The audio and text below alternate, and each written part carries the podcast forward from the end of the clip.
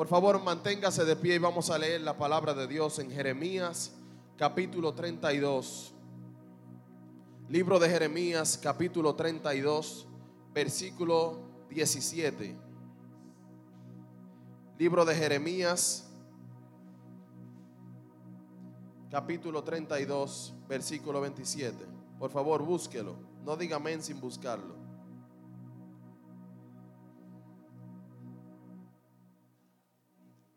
¿Ya lo encontró? Jeremías 32, 27, 17, perdón.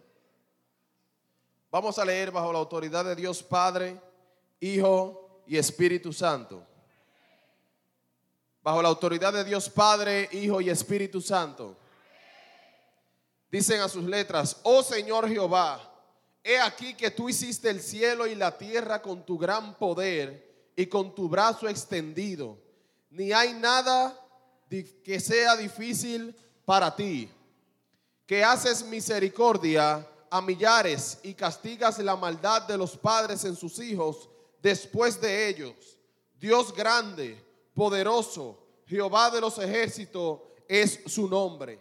Grande en consejo y magnífico en hechos, porque tus ojos están abiertos sobre todos los caminos de los hijos de los hombres, para dar a cada uno según sus caminos y según el fruto de sus obras. Tú hiciste señales y portentos en tierra de Egipto hasta este día y, y en Israel y entre los hombres y te has hecho hombre como se ve en el día de hoy. Y sacaste a tu pueblo Israel de la tierra de Egipto con señales y portentos, con mano fuerte y brazo extendido y con terror grande. Y le diste esta tierra de la cual juraste a sus padres que se la darías, la tierra que fluye leche y miel. Y entraron y la disfrutaron, pero no oyeron tu voz ni anduvieron en tu ley. Nada hicieron a los que le mandaste hacer. Por tanto, has hecho venir sobre ellos todo este mal. He aquí, con arietes han acometido la ciudad para tomarla, y la ciudad va a ser entregada en mano de los caldeos que pelean contra ella a causa de la espada del hambre y de la pestilencia ha venido pues a suceder lo que tú dijiste y he aquí lo estás viendo. Oh Señor Jehová, y tú me has dicho, cómprate la heredad por dinero y por testigos, aunque la ciudad sea entregada en manos de los caldeos. Y vino palabra de Jehová a Jeremías diciendo, he aquí yo soy Jehová, Dios de toda carne y cierra con una pregunta. ¿Habrá algo que sea difícil para mí? Vamos a leer por una vez más esta pregunta. He aquí, yo soy Jehová, Dios de toda carne. Y Jeremías, Jehová le contesta, ¿habrá algo difícil para mí? Puede sentarse. Damos gracias al Señor por su palabra. Y Damos gracias al Señor por cada persona que se encuentra hoy en la iglesia, eh, hoy domingo. Salir de, de, la casa es un sacrificio. Desde que usted ya cierra la puerta es un sacrificio. Porque todos tenemos cosas pendientes, ¿verdad? Algunos tenemos un fregado que nos está esperando así, con, las, con los brazos abiertos. Hay otros que tenemos mucha, mucha ropa que doblar o una lavadora llena que, lavar ropa. No sé si alguien se identifica conmigo. Hoy es domingo y el fin de semana es para trabajar en la casa. Pero venir a la iglesia es un sacrificio. Porque cuando usted salga de aquí, usted se va a tener que enfrentar a esa realidad, ¿no? ¿Verdad que sí? Conéctese conmigo esta mañana y vamos a predicar bajo el tema Pequeño problema, grande Dios. Dígale hermano que está a su lado, pequeño problema, Dígale al hermano que está a su lado, pequeño problema, grande Dios. Pequeño problema, grande Dios. La palabra enseña en el libro de Jeremías, donde nosotros acabamos de leer, un profeta que se encontraba en angustias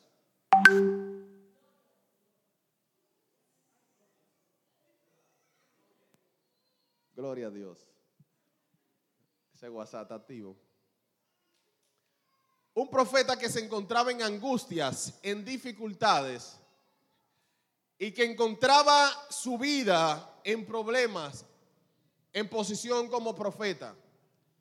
Quizás él tenía problemas también personales.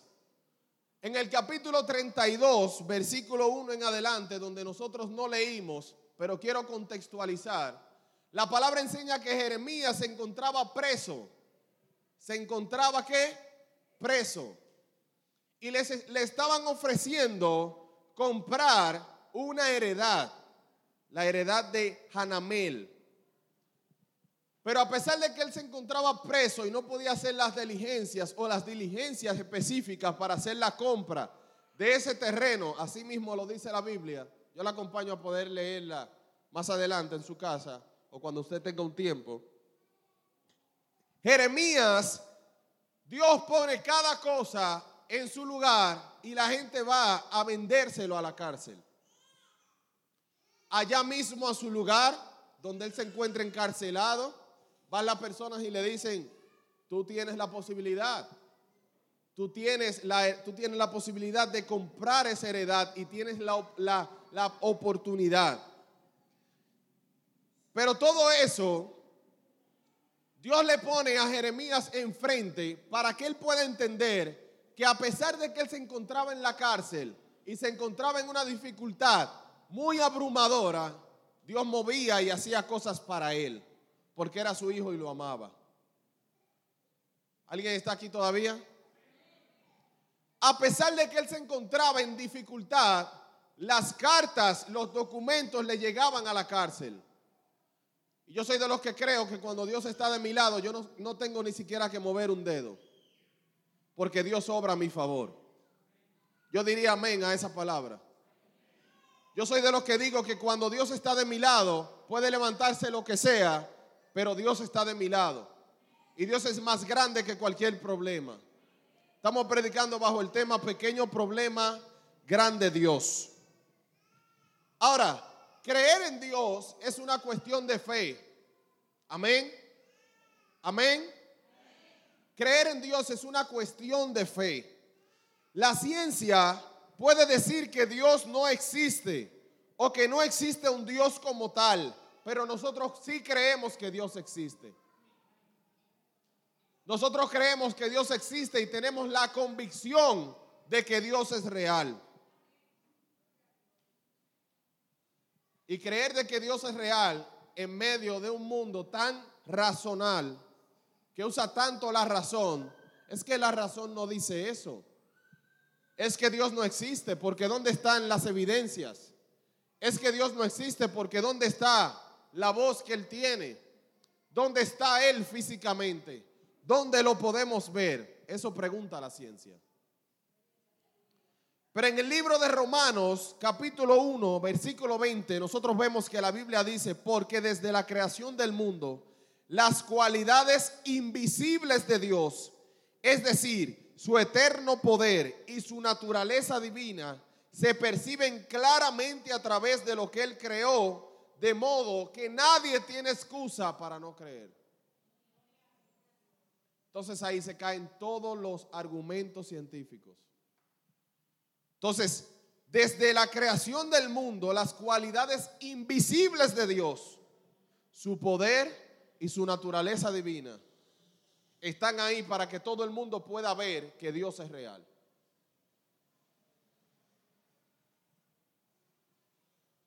Y nosotros tenemos un Dios que es particular.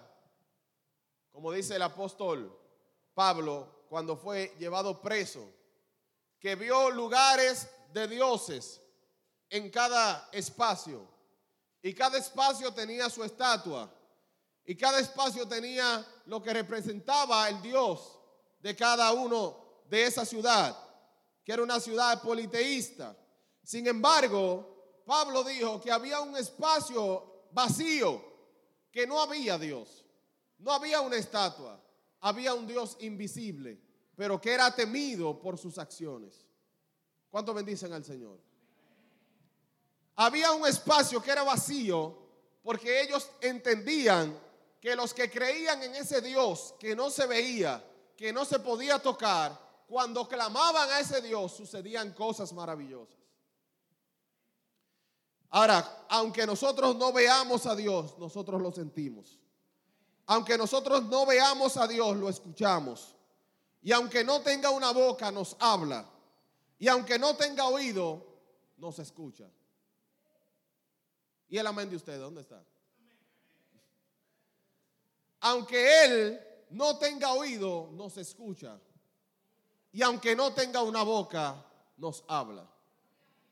Aunque no tenga un cuerpo, nosotros lo sentimos.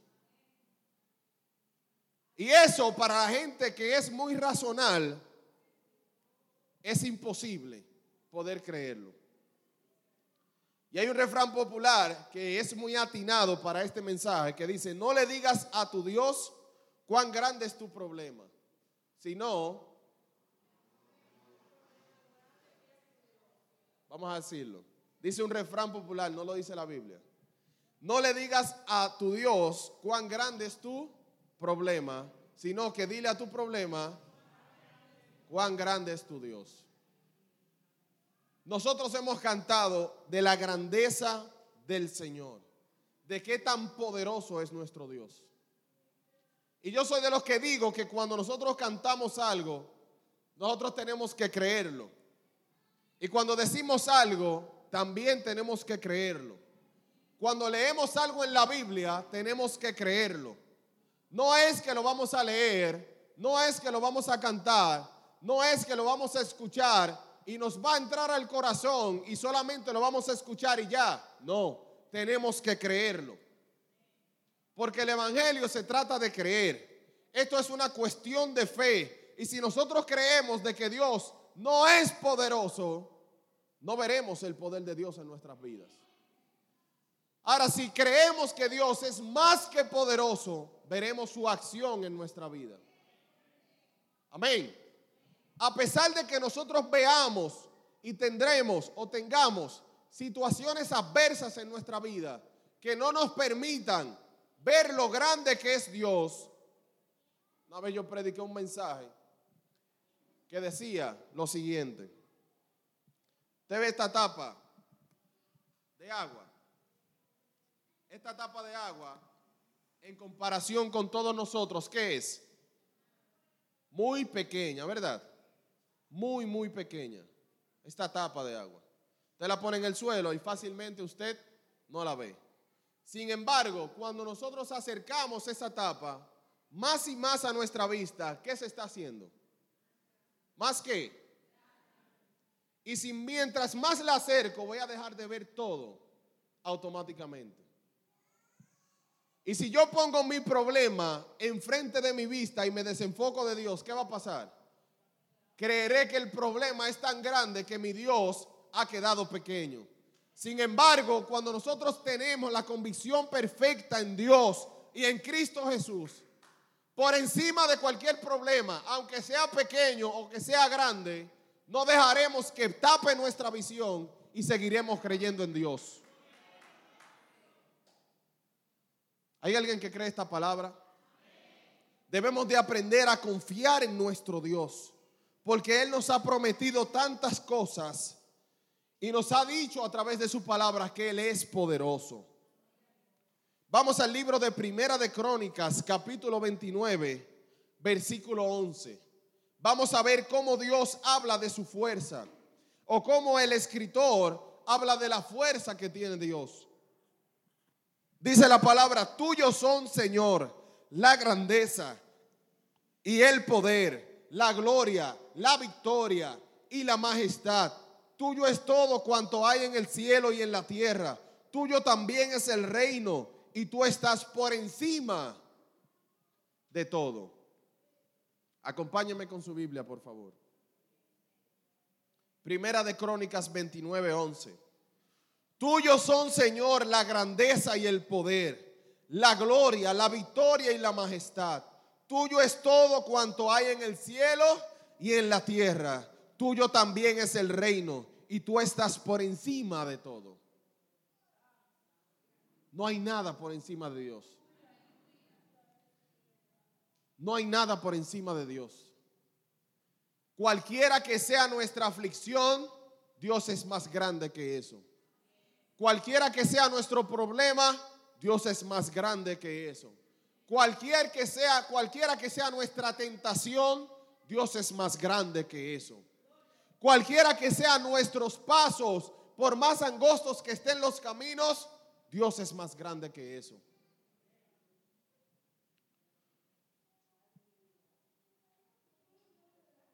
El escritor está describiendo cuáles son las cualidades de Dios. La grandeza, el poder, la gloria, la victoria y la majestad. ¿Usted puede creer que la victoria es siempre de Dios? ¿Usted puede creer eso? Si lo cree, dígame. No se quede callado. La victoria es siempre de Dios. Él no ha perdido una batalla. Él no ha perdido una batalla. Hermanos, nadie ha vencido a la muerte, solo Jesús. Y ya. ¿Quién ha vencido la muerte? ¿Quién se ha parado de frente y ha podido decir, muerte, voy para... No, nadie. Cuando la muerte llega, llegó. El único que pudo vencer la muerte, Jesús de Nazaret. Y Él es nuestro Dios. Él es nuestro Dios. En el libro de Lucas capítulo 1, versículo 37, el escritor de Lucas dice que no hay nada imposible para Dios. Porque no hay nada imposible para Dios. Cualquier cosa que nosotros estemos pensando o pasando, dígase a usted mismo en su corazón, no hay nada imposible para mi Dios. Dígaselo usted mismo, no hay nada imposible para mi Dios. No hay nada imposible para mi Dios. Aunque yo esté pasando por enfermedad, por tristeza, por incertidumbre, por lo que esté pasando, no hay nada imposible para mi Dios. Usted tiene que creer esa palabra y si no la cree, haya usted, pero yo la creo. Mi Dios es más grande que cualquier cosa y no hay nada imposible para Él. Por eso es que yo a veces creo que a la gente le gusta más el ritmo que las palabras. Porque cuando cantan no hay nadie, no hay nada, no hay, no hay nadie como mi Dios, no hay nadie. Él me ama, yo le amo, ¿verdad? La gente se lo goza, pero como que no lo entiende. Pues yo estoy diciendo eso mismo en palabras, sin ritmo y como que no lo entienden igual. Gloria a Dios. Para Él no hay nada imposible. Cuando creas que estás refrenado y que no puedes seguir avanzando, para Él no hay nada imposible. Ahora, nosotros como humanos, entra en nuestros, nuestro ser la desesperación, la impaciencia, y creemos que Dios no va a hacer lo que ha dicho. Pero Él trabaja para los que confían. Y dice la Biblia que no hay un justo desamparado ni su descendencia que mendigue pan. Puede haber una circunstancia de largo tiempo, pero a su tiempo Dios nos dará la recompensa que ya ha dicho.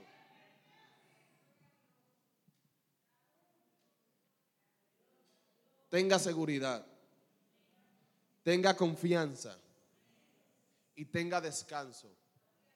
En el libro de Salmos 91 dice, el que habita el abrigo del Altísimo morará bajo la sombra del Omnipotente.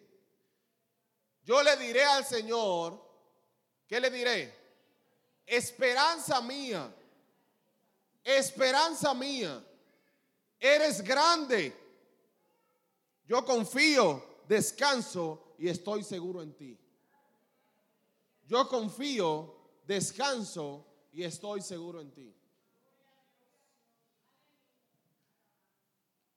A veces en nuestra vida, como creyentes, se nos hace tan difícil poder seguir caminando en contra de la corriente. Porque la vida es difícil. Yo le decía a un amigo, creo que, no sé si era de aquí, pero era un amigo, que usted sabe lo que un videojuego, ¿verdad? Un videojuego, PlayStation, una consola de esos que juegan los muchachos en los celulares, Free Fire, esa cosa. Que esos son juegos cada uno de ellos tiene un grado de dificultad. Algunos son más fáciles que otros, algunos se configuran y ahí tú eres un pro. Pero si tú lo pones very hard o extreme, muy difícil, se hace más difícil aún. Pero recuerde al final de, todo que es un juego, ¿no? Es un juego. Pero la vida, le, compartí a mi amigo que la vida es el juego más difícil de jugar. La vida es el juego más difícil que jugar. ¿Usted sabe por qué? Porque en esos videojuegos usted tiene la posibilidad de morir y revivir. Usted tiene cinco vidas, seis vidas, siete vidas, vida infinita. Pero en la vida nosotros tenemos una sola oportunidad. Y las decisiones que tenemos o que tomamos en el presente darán como resultado lo de mañana. Amén. Entonces nosotros tenemos que ser sabios en tomar decisiones, sabios en tener amigos, sabios en, hacer lo que hacemos, bien, sabios en, en vivir día al día, porque es una sola vida y es el juego más difícil para vivir. No hablar fuerte, pero no hablar duro. No hablar fuerte, pero no hablar suave, perdón. No caminar deprisa, pero no caminar despacio tampoco. Afanarme, pero vivir tranquilo. Complejo. Es complejo. Vivir como que Cristo viene, pero seguir preparándome como persona y seguir avanzando. Gloria al Señor. Vivir, vivir amando al que me desprecia o al que me odia y decirle o sonreírle y decirle yo te quiero aún. La vida. Y más aún la vida cristiana. Como siempre ponen el, el ejemplo del vecino que te quema la basura siempre a las 7 de la noche y la casa se te llena de humo. O de la persona que siempre lava y todo el agua pasa frente a tu casa. Y aún así tú tienes que decirle, Cristo te ama. Y aún así tienes que vivir normal, como que no está pasando nada. Y en el camino de la vida, en el trayecto, mientras estás caminando, te das cuenta que poco a poco te están desprendiendo pedazos. Y vas caminando y no puedes detenerte porque es la vida. O vas nadando en contra de la corriente y la corriente aún más aumenta. Mientras más vas nadando más rápido, más aumenta la corriente. Por eso nosotros tenemos que caminar en la vida, a pesar de que sea muy difícil, confiados en el Salmo 91. El que habita al abrigo del Altísimo morará bajo la sombra del Omnipotente. Diré yo a Jehová, esperanza mía, tú eres mi refugio, tú eres mi sustento. La vida es muy difícil para yo vivirla solo. Necesito que tú estés a mi lado. Créame que yo no sé cómo hay gente que se aparta del Señor. Yo sé que vienen pruebas a nuestras vidas que nos hacen caer y nos hacen doblar de lo que nosotros hemos pensado como creyentes, ¿no? Pero caminar la vida con Dios es difícil. Y sin Dios Y sin Dios, más aún difícil. Usted sabe lo que usted lo dejen sin trabajo y usted dice, yo me gozo el jueves, yo me gozo el martes, todos los días sin trabajo. Mire. Y que usted le digan, eh, mira, tú tienes un tratamiento ya de por vida. O que tú tienes que, o tu presión está muy, muy inestable. O muchos viajes al hospital. Y aún así tú dices, yo estoy en victoria. Esa es la fe cristiana. Esa es la seguridad que nosotros tenemos en Dios. Que a pesar de que veamos un pronóstico o un resultado negativo, nosotros estamos viendo esa cruz positiva. Amén. Denle un aplauso fuerte al Señor.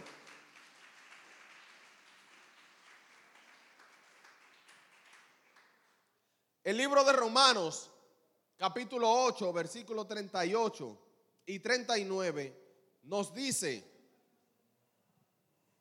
nos dice algo increíble.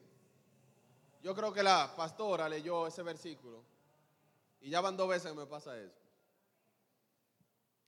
En el mensaje pasado, Marian leyó el versículo que yo iba a usar y ahora también la pastora. Mire, creer de que Dios es grande es creer lo que dice en su palabra. Y lo que dice en su palabra es real. Amén. Y dice Romanos capítulo 8, 38, porque estoy convencido que ni la muerte, ni la vida, ni los ángeles, ni los demonios, ni lo presente, ni lo porvenir, ni los poderes, ni lo alto, ni lo profundo, ni cosa alguna en toda la creación podrá apartarnos del amor que Dios nos ha manifestado en Cristo Jesús, Señor nuestro. Nada nos va a separar de Dios. Mire, por más grande que usted crea que el problema es, Dios es más grande que eso. Por más grande que usted crea que sea la deuda, Dios es más grande que eso. Por más fuerte o más grande que sea el comportamiento de esa persona que no te deja ser feliz, Dios es más grande que eso. Preséntaselo a Dios para que tú veas cómo cambia. Como dice un refrán popular en la iglesia, mándale a Dios atrás a esa persona para que tú veas. O tropieza para que se parta todos los dientes o cambia de forma. Porque el que se choca con Dios cambia. Amén.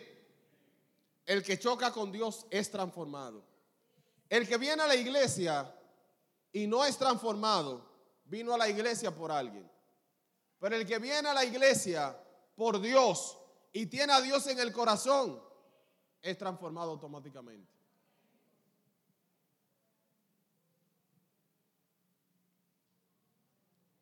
Nosotros tenemos que tener la confianza que el problema, aunque sea pequeño, y nuestra humanidad, nuestra humanidad,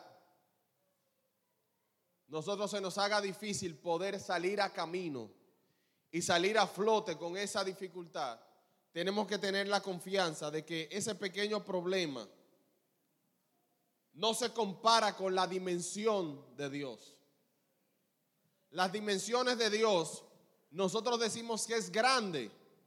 Y esa es parte del tema del mensaje. Pero fíjese que cuando nosotros decimos grande, en nuestra capacidad intelectual humana, para usted, ¿qué es grande? Para usted, ¿qué es grande? Algo inmenso, pero Dios es más grande que eso inmenso que nosotros tenemos en la mente. ¿Hay alguien aquí todavía? O sea, nosotros podemos pararnos en un terreno de mil metros cuadrados.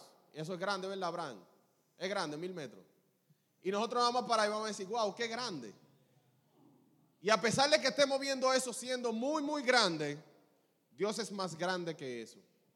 Porque nuestra humanidad, nuestra mente humana finita, limitada, no nos permite entender la grandeza de Dios. Usted sabe lo que Dios es más grande que el universo. Él llena el universo completo. Y el universo al hombre y a la NASA y a la ciencia todavía le hace falta muchísimo tiempo para poder llegar a los estrados del universo. Decimos que tenemos planetas, pero no lo hemos visitado. Decimos, dicen que tienen un sol gigante, pero todavía no lo hemos visto de cerca. Y la cantidad, el diámetro que tiene el Sol, ¿cuánto es? Miles y miles de kilómetros de grande. Y Dios es más grande que eso. Nosotros decimos, tengo que tomar un avión para, ¿cómo? ¿Dónde que vives? En Michigan. La distancia es desde aquí hasta Michigan, muchísimo tiempo. Lejísimos, ¿no? Nunca he ido, pero lejos. Y Dios es más grande que esa distancia. Yo he andado todo el mundo y me duró, duré tanto tiempo para hacerlo y Dios es más grande que eso. O sea, nuestra vista, nuestra mente humana, no hay posibilidad de nosotros entender qué tan grande es nuestro Dios. Pero Dios es más grande que cualquier cosa. Dios es más grande que nuestra tristeza. Dios es más grande que nuestro dolor. Dios es más grande que cualquier opresión. Dios es más grande que cualquier levantamiento que tengamos. Dios es más grande que cualquier enfermedad. Dios es más grande que cualquier proceso. Dios es más grande que todo lo que me, me esté haciendo frente. Aunque mis deudas estén siendo muy, muy grandes, Dios es más grande que eso. Aunque la necesidad y la precariedad haya entrado a mi casa, Dios es más grande que eso. En el libro de Samuel, primera de Samuel, capítulo 2, versículo 7, dice, el Señor da la riqueza y también la pobreza. Humilla, pero también enaltece. Oiga, Dios es el que, el que tiene todo en sus manos. Y Él tiene todo en sus manos, pero también te tiene a ti y me tiene a mí. Él tiene el mundo en sus manos. Sustenta las aves de los cielos. Y siempre me gusta decir esto. Sustenta las aves de los cielos. Les da alimento diariamente. Y son solamente su creación. ¿Qué más aún haría a nosotros que somos sus hijos? Él no nos va a desamparar, ni nos ha desamparado. Por más difícil que estés viendo la dificultad y creas que está creciendo aún más, dile a ese problema que tu Dios es más grande que él. Dile a esa dificultad que tu Dios es más grande que esa dificultad. Dile a ese problema, a esa tentación, que tu Dios es más grande que él que he buscado trabajo y no consigo. Dile a ese, a, esa, a ese desempleo que Dios es más grande que todo eso. Que tu negocio, que, que tu vida no avanza. Dígale a ese estancamiento que tu Dios es más grande que eso. Es una cuestión de fe. Si usted lo cree, lo recibe, Dios obra. Si no, amén. Vamos a orar para depositar nuestros problemas en Dios. Amén. Por más pequeño que sea, yo sé que amedrenta y nos hace dificultad para nosotros poder alabar a Dios con libertad. Por favor, incline su rostro y vamos a orar. Señor Dios, en este momento, Dios, venimos delante de ti, Señor, clamando, Dios, y presentándote a ti todos nuestros problemas, Señor. No queremos hacerlo, Señor, con la intención de dejarte a ti o de venir a ti y depositar como tal nuestros problemas y o creyendo que tú eres una hada madrina o algo así. Solo venimos delante de ti presentando nuestros problemas porque tú eres nuestro Padre. Tú eres nuestro Padre. Tú eres nuestro pronto auxilio. Tú eres nuestro, nuestra roca eterna. Padre Dios del cielo, ¿a quién iremos si no es a ti, Señor? Alguien en el planeta Tierra nos puede ayudar con un problema, con dos, con tres. Pero tú eres el, el que verdaderamente puede ayudarnos, Señor.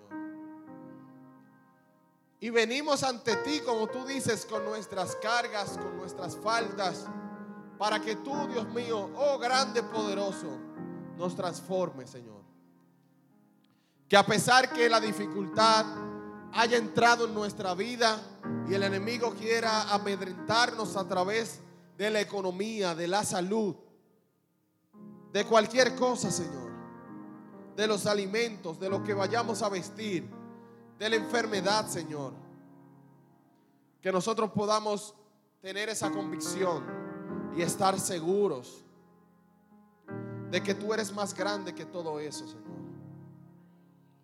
Que depositar nuestra confianza en ti a su tiempo nos dará como resultado un mayor y excelente peso de gloria, Señor.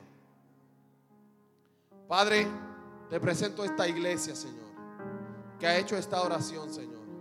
Ayúdalos a sobrepasar cualquier mal que venga sobre ellos, Señor. Que ellos puedan vivir confiados en medio de toda adversidad. Que podamos vivir eternamente confiados en tu mano, Señor. Que podamos vivir confiados de que ese problema que tengamos en nuestra casa, en nuestro trabajo, en nuestra sociedad, con el hijo, con el padre, con la familia, con el esposo, la esposa, con cualquiera que sea, tú eres más grande que todo eso, Señor.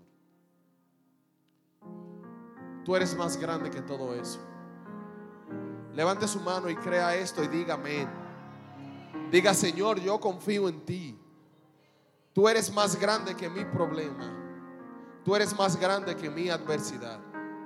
En el nombre de Jesús. Amén y amén. Dele un aplauso fuerte al Señor. Dios le bendiga.